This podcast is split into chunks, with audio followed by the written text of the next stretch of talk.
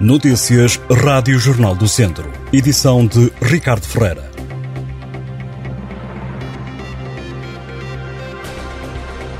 O abastecimento público de água na União de Freguesias de Vila Nova de Paiva, Alhais e Fráguas e na Freguesia de Queiriga, no Conselho de Vila Nova de Paiva, foi cortado entre as 10 e meia da noite e as 6 e meia da manhã. A Câmara Municipal decidiu cortar o abastecimento público durante a noite devido à seca. Segundo o Presidente da Autarquia, foram feitas algumas obras de beneficiação para reforçar os depósitos e agora há que recuperar esses mesmos depósitos. Paulo Marques diz que, durante a noite, é mais fácil tomar esta medida para que todos tenham água durante o dia. O autarca espera que este corte de água seja breve e que ocorra durante dois ou três dias, dizendo esperar que a população entenda e que se comporte adequadamente, não usando indevidamente a água da companhia. Os médicos internaram mais quatro pessoas no centro hospitalar Tondela Viseu devido a complicações relacionadas com a Covid-19. Nas últimas 24 horas foi ainda dada alta hospitalar a três doentes que estavam hospitalizados devido à pandemia. Nesta altura encontram-se internados no hospital 22 doentes, sendo que a maioria, 20, encontram-se em enfermaria. Nos cuidados intensivos estão ocupadas duas camas. Há vários dias que não se registram no hospital mortes relacionadas com o novo coronavírus.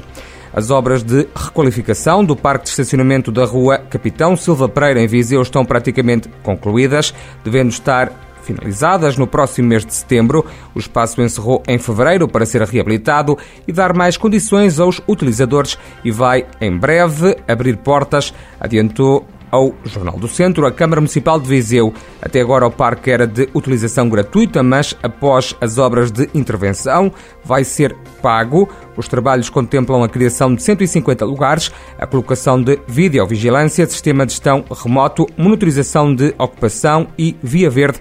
É uma obra que integra o projeto Move Park.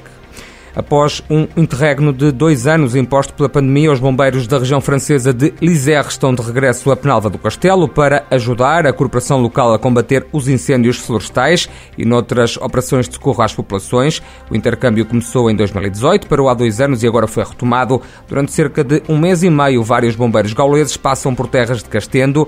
Já vieram cinco grupos, cada um com quatro elementos. O sexto deve chegar já esta quarta-feira. Os operacionais permanecem em Penalva do Castelo, uma semana. Os bombeiros franceses já participaram no combate às chamas nas ocorrências que foram registadas em Trancozelos e em Vila Cova do Covelo e Mareco. Segundo o presidente dos bombeiros de Penalva do Castelo, José Albuquerque, os operacionais franceses ficam sempre impressionados com a quantidade de incêndios florestais que ocorrem em solo nacional e com o facto de o combate ser feito, na maioria, por forças voluntárias que consideram atuam sempre com grande profissionalismo. O Jardim Serpa Pinto, em Sinfãs, recebe até 18 de setembro a exposição literária Escrita daqui, por entre as vogais da língua, paisagens literárias no Douro, Tâmega e Sousa. De acordo com a Câmara Municipal de Sinfãs, esta mostra ao ar livre pretende dar a conhecer o património cultural do território a partir dos escritores e episódios também das narrativas. E Vila Cova Coalheira, em Vila Nova de Paiva, recebe na quinta-feira o programa Andar e Correr, uma iniciativa do município local que foi alargada às freguesias. Entre as seis e as sete da tarde, todos os interessados podem aproveitar para ficar em forma e descobrir as paisagens da freguesia.